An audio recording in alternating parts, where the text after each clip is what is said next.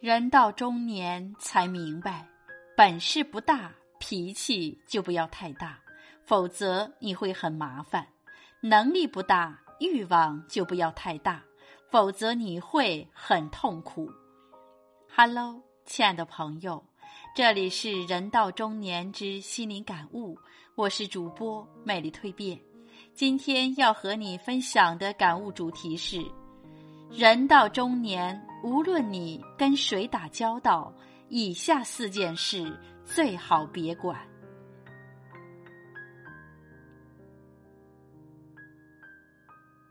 俗话说：“是非只为多开口，烦恼皆因强出头。”你惹了那么多的是非，原因就在于你说的太多了。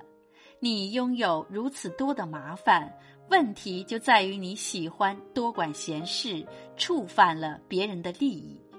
所谓“枪打出头鸟”，多说闲话、多管闲事的背后，不过是自讨苦吃、自惹麻烦罢了。人生有很多不幸，都是自己造成的。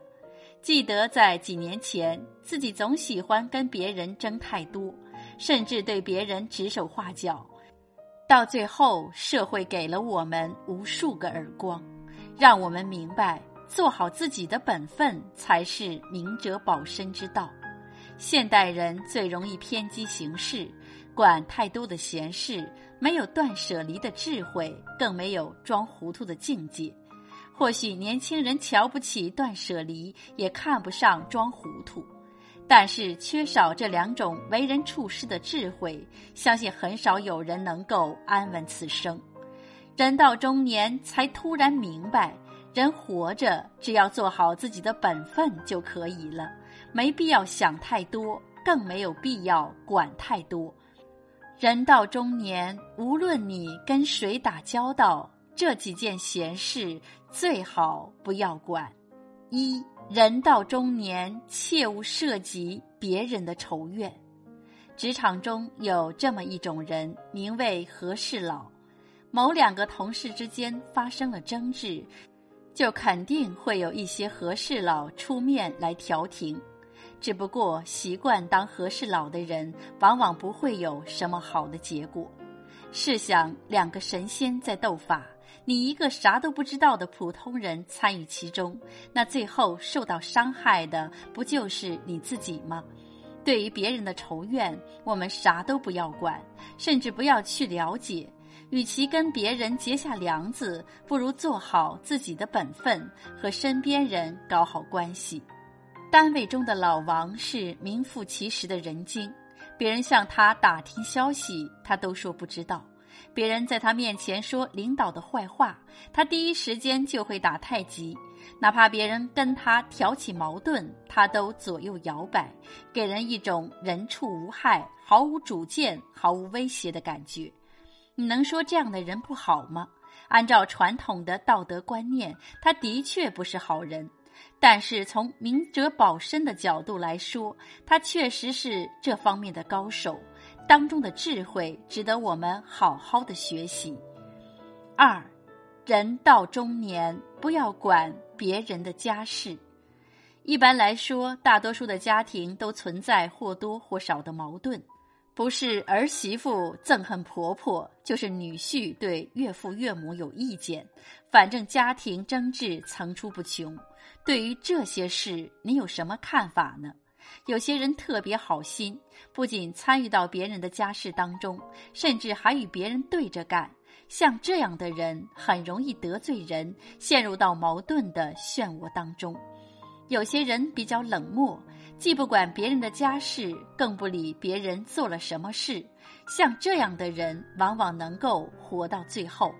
三国中的杨修，由于猜透了曹操的心思。甚至参与到夺嫡之争当中，最后身首异处。相反，老谋深算的贾诩永远置身事外，啥都不管，最后得以善终。人与人之间的差距，不仅在于智商的高低，还在于情商是否在线。三人到中年，不要管他人利益的问题。这世上有一样东西能让人心变好，也能让人性扭曲，这就是我们熟悉的金钱。有钱的时候，你会发现身边的人都是好人，一个小人都没有；没钱的时候，你会发现身边的人都是小人，一个好人都没有。这就是金钱的魔力。在丛林法则的社会当中，人为财死，鸟为食亡，这是谁都不能改变的现实。有些人会为了一块钱而伤人，有些人会为了几百块钱而害人性命。这些事儿在新闻上都屡见不鲜。现实告诉了我们一个道理：与利益相关的事儿，尽量不要去管，甚至不要表态。除非这些利益跟你息息相关，否则宁可不说话，也不能侃侃而谈。朱德庸认为，这是一个物质极度丰富而精神极度贫瘠的时代。或许为了金钱利益而扭曲人性的人，其数量早已超出了我们的想象。四，人到中年就不要管闲人闲事了。有道是：闲事莫管，闲人莫理。别人有困难求你，你不要立马答应，而是要权衡利弊。